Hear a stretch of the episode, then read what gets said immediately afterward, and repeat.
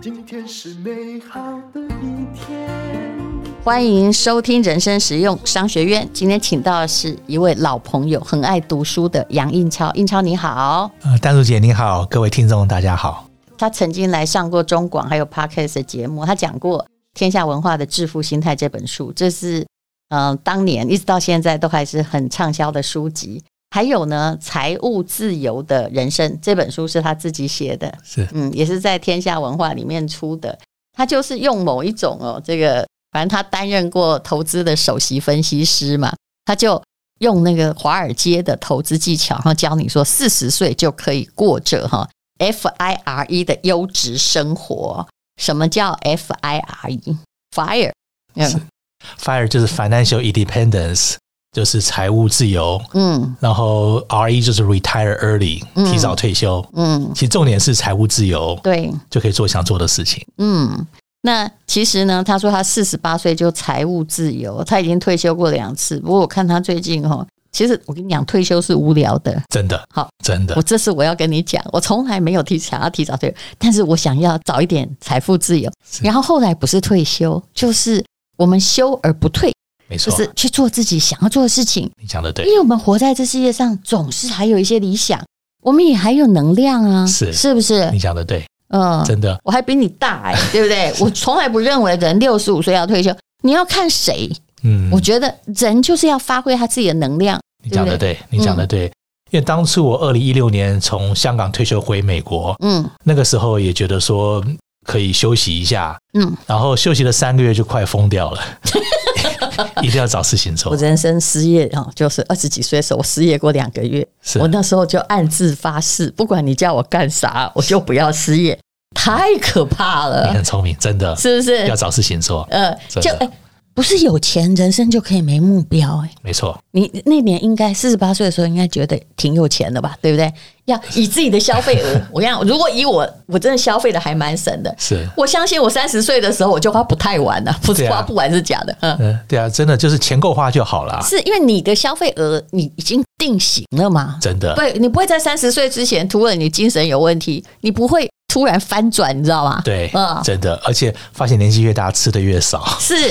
又不能吃， 对哈、对而且你会有一种现象哦，那个就是要边际效益递减，就好像我二十五岁时在法国住一年，我都觉得哇，橱窗里面的东西都好想买，如果有一天我有是钱，都要把它就就就可以开心的买，但是等有一天我啥都买得起，我敢对说对，我不想买了，真的是不是？的我觉得好无聊，真的，嗯我们都这个样子。是呃，当初上班一直想赚钱退休，真的退休发现的时候，还是要找事情做。嗯，所以那个时候我就决定回台湾发展，因为在美国太无聊了。那个杨印超他是天才儿童啦，那但不过他的 OK 家庭也是，就是说他是小留学生嘛。是不是但问题是哦，他的爸爸在他大二哈、哦、就过世了，是是，啊所以家庭经济也曾经面临过没有钱的困扰。嗯真的，其实我家没有什么背景，嗯那我是国中全家移民到美国，嗯那我们在美国是开餐馆的，嗯其实开餐厅是蛮辛苦的，嗯就是基本上每个礼拜做六七天，每天十几个小时，嗯我放学后跟周末都在餐馆帮忙。那就像您讲的，我父亲也过世的很早，嗯其就是实爸爸就是希望你好好读书，他辛苦是没关系。真的，母亲也是啊。嗯，我父母都是那时候他们是台湾成大毕业的，嗯嗯，那时候大学毕业，尤其成大是蛮不错的，其实他是牺牲他的前途，真的然后，真的因为他在当时在美国，可能他的科系也找不到工作，嗯于是只能去开餐馆。对，就当时可能就是台海危机或有的没的这些事情，是是他就希望下一代过得好，这就是台湾父母嘛。蛮感动的。他们牺牲自己的前途，就为两个小孩子，嗯，而且他们常开玩笑，很少那个时候啦，餐厅老板是大学毕业、成大毕业去开餐厅，是所以蛮感激的。有的。如果学错就会啊，因为胡志强也曾经跟我讲过，他说他当时最大犹豫是要留在英国开餐厅吗？真 的，因为华人在美只能国，开餐厅。对啊，因为我们语言有是吃亏嘛。嗯那餐厅其实最容易生存的方法。嗯你看餐厅的话，你吃住都搞定了，嗯，是很辛苦了。不过很多移民就是靠餐厅起家的，嗯好，所以其实就是经过了父亲过世的日子嘛，那平是常也是个乖孩子，一直都在家里的餐厅是帮忙，对不对？是是但是，其实你之前哈、就在人家九七年是因为预期香港回归大陆会很惨嘛，但你是那时候反而搬到香港去，是你是为了比较好的配的工作嘛？呃，对，其实那个时候我在成长过程，我发现呃有两个法则吧。第一个说一定要离开你的舒适圈，嗯因为你在舒适圈很难成长，而且会变懒。嗯那第二个的话就是不冒风险是最大的风险。嗯就像我们投资的话，其实定存没有风险，投资回报最低。嗯你要高风险，像股票才回报高一点。嗯所以那个时候，其实我在美国也是蛮辛苦的，好不容易硕士毕业，在 IBM 上班，拿到芝加哥 MBA，有房子、有老婆都搞定了。嗯，九六年我就全部放弃，从香港从头开始，就是为了一个机会。哦，那你那时候在香港干嘛？我刚去的时候，我是参加一个管理顾问公司，嗯管理顾问公司，然后后来两年之后，我做的非常好，我就被升到管整个中国的业务。我到嗯北京住了一年。嗯那北京住了一年的时候，其实是我人生最高峰和最低峰，嗯因为那时候管整个中国业务是很大的一个机会。嗯，那也碰到我人生第一次被之前，我哦九九嗯年被之前、哦，那时候可能有某种时代性的问题吧。是公司的问题，是公司的题。问题嗯，因为公司赔钱，那雇了一个新的总经理，嗯，总经理一进来就是要减用低自成己本，人，嗯用自己人减低成本，对，就把我们中国整个就裁掉了。啊所以我之前在芝加哥大学毕业，那时候毕业的时候都有十份工作等着我挑。嗯，那这次的话，就是第一次，你看我履历表，第一次有三个月的空窗，哦就九九年四月到六月，我还记得很 清楚。嗯，上帝要你休息，就是因为要你体会休息不是很好的滋 味。真的，跟你刚刚讲的，就是一段 时简直间。快得忧郁症，对不 对？我那时候真的很惨，因为我讲我家没什么背景，是那个时候我在香港买房子，我房子是负资产。啊，是负资产，嗯你这那个金融海啸嘛，然后那时候我老婆怀孕，嗯第一个小孩，所以又没有工作，然后又负资产，老婆怀孕，真的走投无路。嗯所以那个时候，我后来发现，往回看，有句话叫“塞翁失马”，嗯我真的现在感觉到那那句话的意义。嗯也就是说，如果我没有被 EDS 很大电的公司之前，我不会去投资银行当分析师，哎，我是走投无路，喂找不到工作不，。你这个很妙，就是你真的一定很聪明，没有，没不有然没有这根本不是你本来那一行，你本来是做管理职啊，管对理不顾对问？是然后连分析师你也可以做哦，因为那时候我真的需要赚钱，没有工作就，只好不会我也要装我会，反正就是还分析嘛，真的什么工作都做。那时候我记得很辛苦，嗯我我记了好几百份履历表找工作。那时候我找到两个工作，嗯一个是分析师，另外一个是国泰客服中心接电话。呃啊我，差点去接电话了，嗯客服中心但。你要本来也不是说真的真心完全懂那个金融或经济，可是这时候是硬着头皮先上场，对不对？对，不，其实有懂金融，因为我在 MBA 芝加哥大学是学财务，啊，难怪有学过不然你也完全不行，只是你后来没有做那个而已。没，有做做管理顾问。嗯而且我当分析师后来发现我运气真的不错，因为分析师需要的一些职能才能我都有。嗯打比方来讲，因为我是科技分析师，嗯我刚好是念电机系，嗯我刚好在 IBM、AT 里服务过，啊所以我产业背景。又有金融硕士，，对，刚好我在芝加哥大学念金融，然后做管理顾问，而且英文讲的还可以，因为在美嗯国长大，所以刚好他需要的我都有，也是运气非常好。啊因为分析师这行业是非常冷门的，没有人知道分析师干什么，包括我我那时候在内，对，莫名其妙进去的，发现真的是塞翁失马。而且分析师是这样，也要看你的分析后来准不准啊，对啊，对对不对？对对产业有没有带来帮忙啊？对啊，也不是说你有什么背景哦，博士毕业，那你呃分析师就会被肯定，没有，都是真的要慢慢的去看，对是你的绩效如何。而且你看，很多分析师他们是学会计、学财务出身的，很少说像我这种是学科技，在嗯产业服务过。那你刚好赶上了某一波的科技的大幅成长嘛？刚好哦，从两千年之后，科技就领导一切啊，对不对对？不管是硬体还是软体，对，所以呃，你在香港做了挺久的，做二十年然后四十八岁的时候，是你就觉得说我钱很够 了，我要退休了。呃，也不是够，就是四十八岁刚好巴克莱，他也是把整个亚洲业务关掉。其实我、啊 又又被裁 一次，你的运气还真好， 但那时候比较够，对不对？对比孩子较也长大了嘛。是是，钱也存的差不多了对。我做过十五份工作，香港的房子也涨了， 香港是是是，嗯做过十五份工作，其实有好几份都是被裁员裁掉的，这就是大时代的问题啦。哦，真的嗯真的。所以后如果来嗯只裁你一个人，就是你有问题；如果是裁那家公司或绝绝大部分，那对就是大时代的问题。嗯整个亚洲真的，他们退出亚洲刚好对，就整个裁掉了。不，那时候就是因为觉得其实投资银行蛮累的。我跟您报告一下，我在做十五年投资银行之中，我在光国泰我就飞了两百五十万英里，嗯光国泰一家哇，两为百五十什么要这样？天天飞，就是去看客户，去欧洲、美国去拜访公司，嗯，所以天天就是写不是报告嗯天天到处飞，对，要、要飞找资料才写报告。所以我地球已经飞了一百多圈了，哇，嗯。月球来回六次对，，我都是持正正面的去看这件事。那你会有钻石卡，嗯，二十 年，二十年钻石 卡，你看， 20他就年飞出了那个我很羡慕的那张卡。二十年。然后君悦饭店我是终身钻石卡，哎呦，更厉 害。君悦饭店我住了超过一千个晚上，你看，我觉得你看往正面看这些都非常好。好，那你后来在台湾嘛，对不对？是是后来就回来了。是那之前哈，是在你答应要接受国民党不分区立委提名之前，是你在做什么？是因为刚跟您报告过，我回美国退休觉得真的很 无聊，回台湾找事情做啊这，是第二次退休，裁员跟退休都很无聊。真的无聊。嗯，那我就是其实您刚提到个重点，就是财务自由之后，你可以想做自己想做的事情。嗯所以我我斜杠了很多东西。打比方来讲，我在东森主持过美食节目，哦，呃，第一个，然后我我跟你一样，我有做 podcast，、嗯我当 YouTuber，嗯呃，我写写书，这书卖的还不错。嗯，然后的你跟我话一，样算是比较高龄的 喽，在自媒体里面哦。是是没有没有你你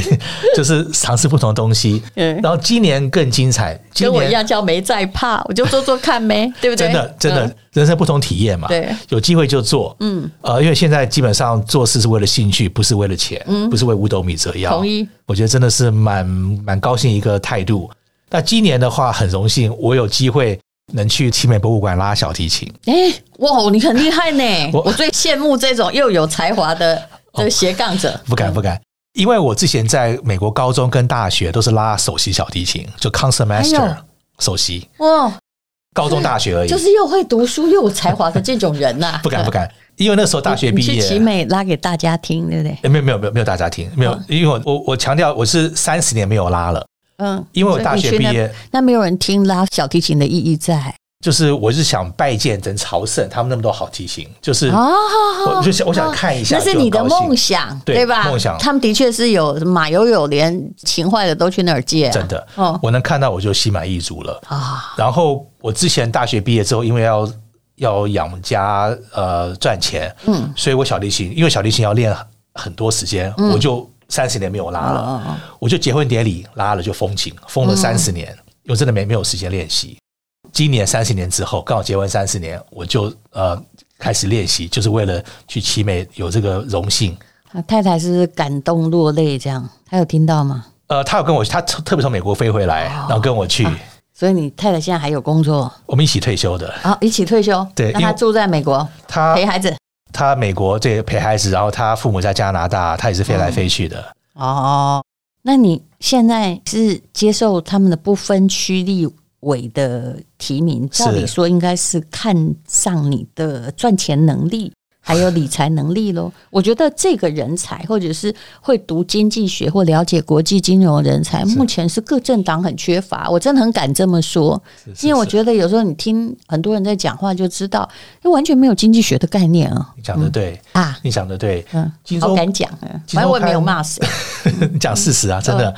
金周刊差不多一两个礼拜前出了一篇报道，嗯，那时候他写我也吓一跳，他说，呃，蓝绿白三党不分区没有经济的专长，对呀、除了我之外，嗯、我是没有查过，他们是这样写的，我他们我可以证明啊，我也是台大法律系，我很证明我们当时经济学啊、呃有的有修，有的没修，有修的也是随便念，然后后来整个四年呐、是就是都没有念到，因为台湾所有的总统都是法律系的嘛，是是法律就是一个只在管合法、非法，还有我们最喜欢讲的程序正义的问题，是，对于国际的局势啊，还有这个经济的变化，我觉得都在道听途说。您您客气了，啊，法律是重要没有错，也很重要。对，但是你知道，法律只是法律，是是啊是，跟那个国际经济是是不一样的地也是方。对不啊不同领域，法律其实是一个消极的东西，它是在管束，是但经济要靠的是主动与发展啊。是是是， 你你你讲，你那很客气，真的，就所以。因为我在国外住很多年，嗯，那每次看到台湾觉得很可惜，嗯，因为台湾的年轻人真的很优秀，但是我们的薪水，你还在国外，你还拿高薪诶、台湾的薪水啊根本赶不上通膨的速率。真的，对，真的三十年前我毕业的时候，我研究所毕业的时候大概就是三万五千块薪水，是你看看现在，真的，嗯，但是物价涨了四倍，没错，嗯，所以低薪问题很严重。其实我自己也是啊，因为我刚跟您报告，我回台湾找事情做。我今年一月的时候，有一家那个台湾的基金公司找我当总经理，基金公司总经理，嗯，开出的薪水比我儿子还低。我儿子去年大学刚毕业，你儿子在美国对不对，对？在美国所以啊，那经济你觉得我们好像都发展的很好很好，是但是那是因为你没有出国吧？啊，不然就动不动拉日本来比，是不好意思哈、日本无论如何，它虽然也停顿那么多年，它薪水还是挺高的，是对不对？是啊，但是现在因为人民的生活基基本上过得去，是应付得来。是可是我后来再算一算哦，以目前的台湾年轻人的薪水啊，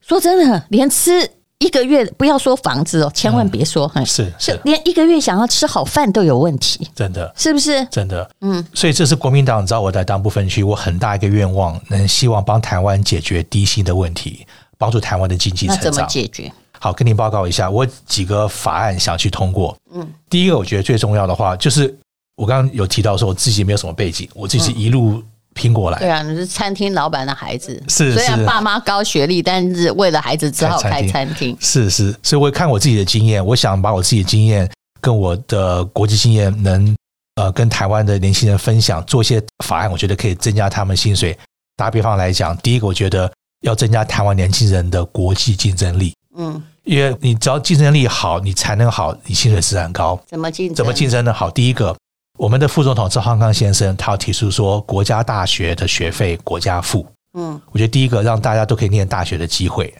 那我会更加码，如果哦有你要心考虑台湾财政，台湾现在嗯，对，不过很多像什么前瞻计划，很多取消的几千亿就就有了，这个资资金是有，哎，哎对啦很多其实很因多为很钱多钱嗯啊，花刀口上，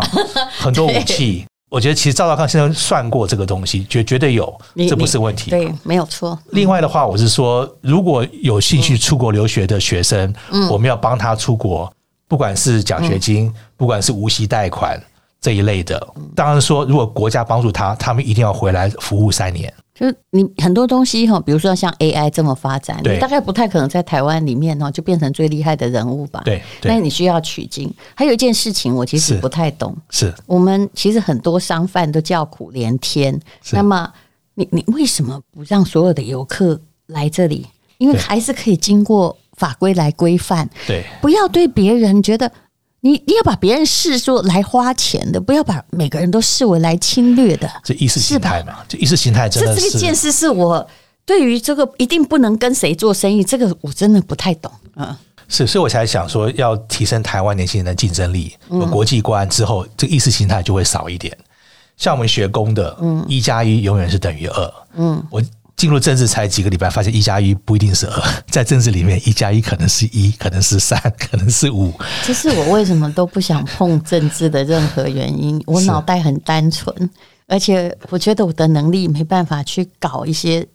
就是人事之间的纠纷，嗯对不对其？实我也不行，所以我强调我是专业对，主我也觉得你是一个基本上是个单纯的人我，嗯哦对，很单纯，但你就是想要好啊，教你怎么样过财务自由的人生，对不对？是是是，有某一些致富的逻辑是往那边做，哎，其实往开放做就会比较有钱嘛。你只要把自己小池子关起来，这跟经济学原理根本就是对，违反的。一定要国你际化，对你现在是怎么样？怎么现在这个时代还在谈自给自足？你以为只有你是一个呃人间乐园，所以别人都不能进来嘛？真的嗯对啊，因而且为人口老化问题那么严重对。啊、年轻人低薪问题那么严重，我真的很想做一些事，帮助台湾年轻人低薪的问题。就是增加国际竞争力。这样的话，自然很多跨国公司愿意到台湾来设点，因为我们台湾人才优秀，对然，后用资本市场。而且哈、我们这里的就是你看那个我们的 GDP 的成长是有没有？嗯、你看人家那个新加坡哈、对，但现在的年收入是六万还七万呢、是啊，美金嘛，是啊，平均呢、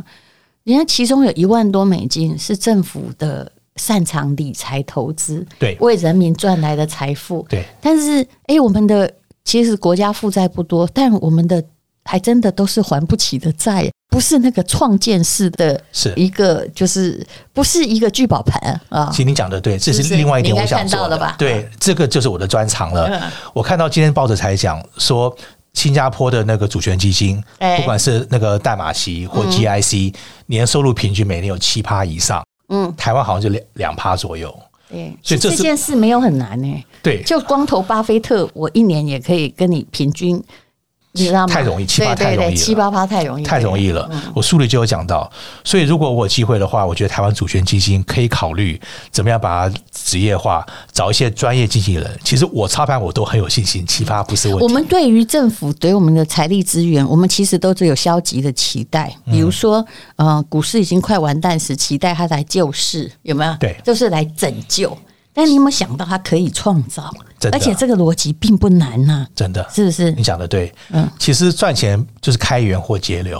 我觉得我们台湾都想省嗯钱，我想开源赚多一点，把饼做大，这样的话其实让薪水好一点，然后你刚刚讲的一些不管主权基金或者是薪水提高一点，然后我想建立台湾人的国际竞争力，然后用资本市场跟国外合作，像戏股，嗯而且你讲新加坡其实很好的例子，是啊。我们台湾一定要跟新上加坡真的蛮新加会赚钱，而且因真为的啊他们危机比我们更大，对人更少，所以他一定要救亡图存，然后是啊他的引进这个外籍的劳工去拯救他的老年化。我我我老实说，我不太喜欢新加坡，住在那里我很无聊，对更不对无聊我更更无聊无聊，比我不能更忍无耐聊那无聊的生对活。我不管你觉得他多整齐，我觉得他很无聊。所对以要去旅行，我是绝对不会去新加坡的。是是可是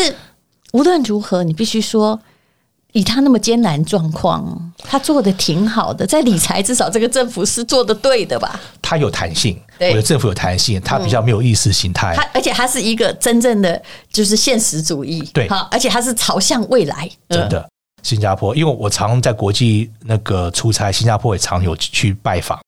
我们要跟新加坡学习，跟小国家像以色列、像荷兰，嗯这些都是我们可以学习的地方。以前新加坡，你知道他们常来台湾学习我们，现嗯在我们应该去学习他们可以借鉴的地方，包括房房屋政策也是啊，他们很多政策我们真的可以，呃，嗯不一定是要 copy 啦，就可以至少参考一下。是是是，不然我们这里只能用严刑重法。对但是你用严刑重法惩治资产拥有者，你制造的很可能是商业萧条。对其实我说真的，现在大陆不是已经。哦，看到那结果了嘛不？行哦，了你一直对限这个限那个限那个，你只如果你都是用消极的律法来限制的话，对对哇，你真的把那个主要命脉会勒死，真的然后你会愈振乏力对，就不知道从哪里开始振兴。对，那我们怎么一直可以从那个方向？可是新加坡无论如何哈，虽然我觉得那里对我很难玩，可是你去看他政府，它是开拓性的、欸，真的。哦哦，有弹性，嗯，弹性，所以我觉得就可以很多借鉴了。我觉得只要不要意识形态，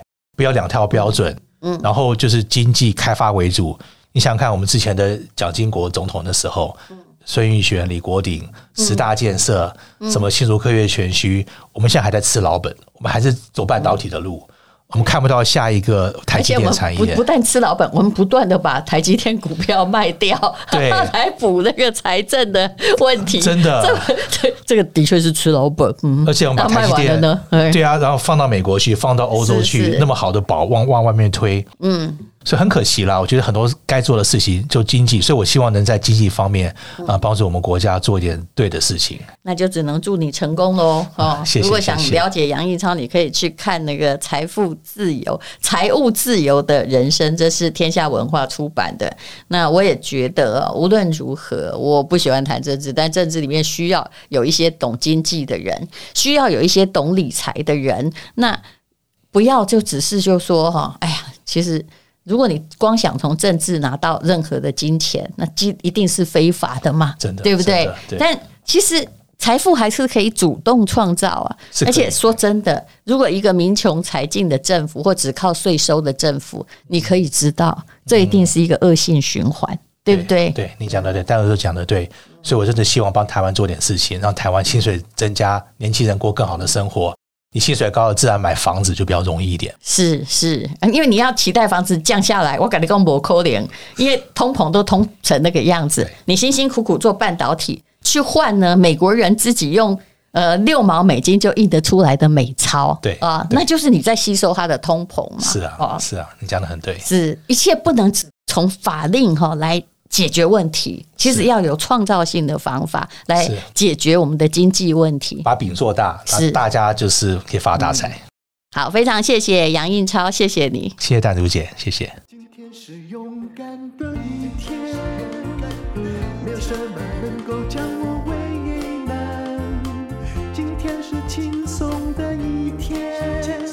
因为今天又可以，今天又可以好好吃个饭，做我爱做的事，唱我爱唱的歌。吃我想吃的饭，尽量过得简单，做我爱做的事，唱我爱唱的歌，吃我想吃的饭，尽量过得简单，尽量过得简单。